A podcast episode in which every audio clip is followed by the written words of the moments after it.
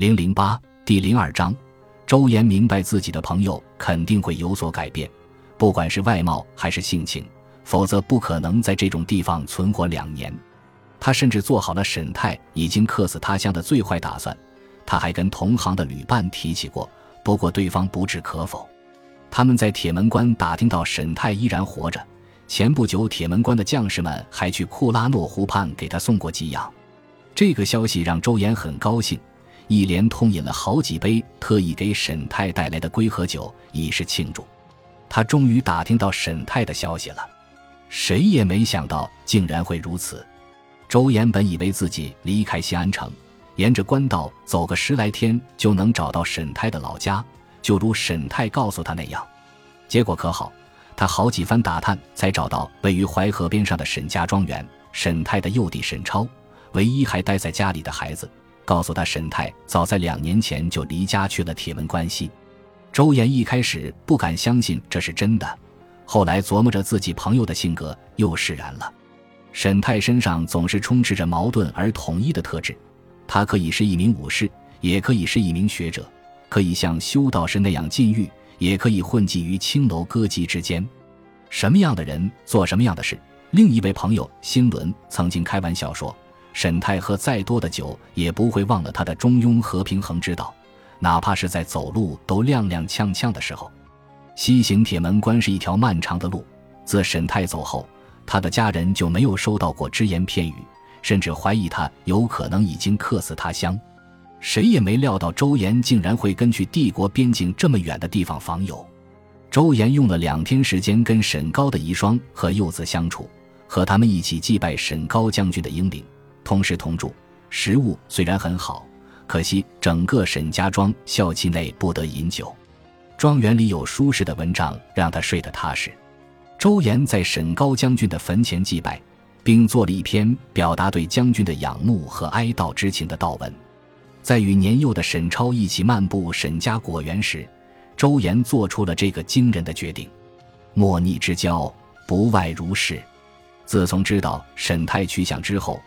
他就知道自己总会有一天忍不住去找他，为此，他告别了家人，踏上了西行前往边境的道路。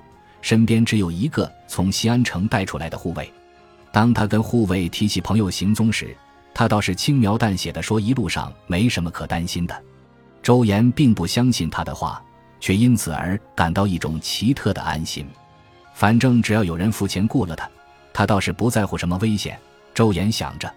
看林武士的信誉非常好，一旦雇佣他们当保镖，直到你付钱的时候，他们才会离开。当然，你也可以不付钱，不过后果不堪设想。万斯绝不是一名好同伴，尤其是对一名喜欢高谈阔论、开怀大笑、争辩抬杠的男人而言，更别提他还喜欢吟诗宋词，不管是自己写的或是其他人的。周岩只能不停地提醒自己。万斯只是一名护卫而已，白天行路的时候保护他安全，夜晚可以熟练地搭帐篷、布置露宿。他是个非常有用的护卫，却不是亲密的朋友。当然，更别提什么非分之想了。周岩知道自己要是对他有什么不规矩的举动，万斯肯定会毫不犹豫地打断他骨头。每个夜晚，身边躺着一名轻盈窈窕的女子，却不敢有一丝邪念，真是重折磨。尤其是他在清晨阳光中练武时那优美的身姿，实在是惹得人想入非非。看林武士向来以严格自律闻名于世，并且在格杀技巧上出类拔萃。从西安城到沈家庄的路上几乎没有出任何意外，除了一个细雨蒙蒙的黄昏，三个面相凶恶的强盗跳出来劫道。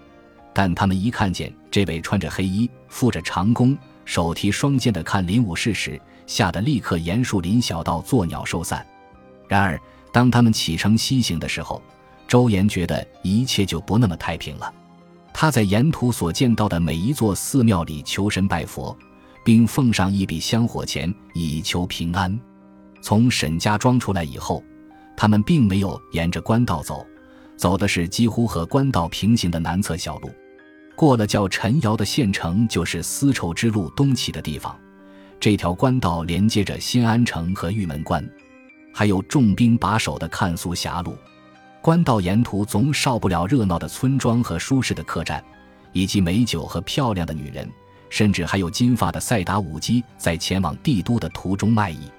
他们能够把身子弯成拱形，双手和双脚一起撑在地上，这样的身段和姿势太让人浮想联翩了。可是沈太应该不会到这种地方去吧？他还在校期，所以完全没必要往北走个五六天去到官道上。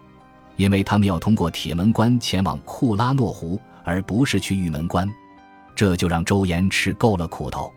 当他结束一整天沉默的旅行，从马背上下来的时候，总觉得自己全身的骨头都快散架，根本没力气想着喝点酒，在酒肆里欣赏下卖唱姑娘的歌声，或者在青楼里风流一夜什么的。他们每天骑行多远，是在村庄里投宿还是露营？这都是由万斯决定的。每当露营后的清晨，从沾满露水的地上醒来，周岩都觉得自己像个老翁一样腰酸背疼。那些村庄里的床也好不到哪去。如果不是事关重大，他可不会吃这些苦头。沈泰离开新安城回去为父亲奔丧的时候，朋友们在城西的垂柳酒肆里送行，写下了不少依依惜别的诗句，互相拥抱。大家还折下柳枝送给沈太，寓意着道别和祝福一路平安。送别的时候，酒肆里可有六个人，而其他人现在在哪呢？没有一个人跟周岩一起上路。他们可以和两年前一样，在同一家酒肆喝得酩酊大醉，吟诗赋词的称颂周岩的勇气，折下更多的柳条送给他。但是没有任何人主动说起要跟周岩一起去沈太家乡。即使只有区区十来天的路程，啊哈，这一路西行的旅途艰辛，让周岩觉得自己也可以称得上是英雄了。即使是在辉煌的第九王朝，这样的友谊和美德也是罕见的。当他返回西安城的时候，所有人一定会对他刮目相看，再也不会有人在喝多的时候开玩笑说他软弱或者懒惰了。一想到这里，他就觉得浑身又有了力气。在骑行的路上，他忍不住跟万斯提起过这些话。万斯一如往常地沉默不语，仍是那身黑色的劲装，和他那双眼睛一样漆黑。周岩从来没见过这么沉默寡言的女武士，真是太让人难以忍受了。她的舌头仅仅是个摆设，美貌也是用来浪费的。在他印象中，从来没见过他露出一点点笑容。可在那天晚上，他杀死了一头老虎，而他甚至都不知道这回事。直到早上在竹林边缘看到老虎的尸体，上面还插着两支箭，离他们睡觉的地方不到二十步，他吓得目瞪口呆，结结巴巴地说：“为，为什么？不，我，甚至都没有听到。”他被吓得冷汗直流，手不住颤抖。他看着那头野兽好一会儿，然后忍不住想逃走。虎死余威犹在，那庞大的身躯就够吓人的了。恐惧让他感到头晕目眩，双腿一软，不由自主地坐在了地上。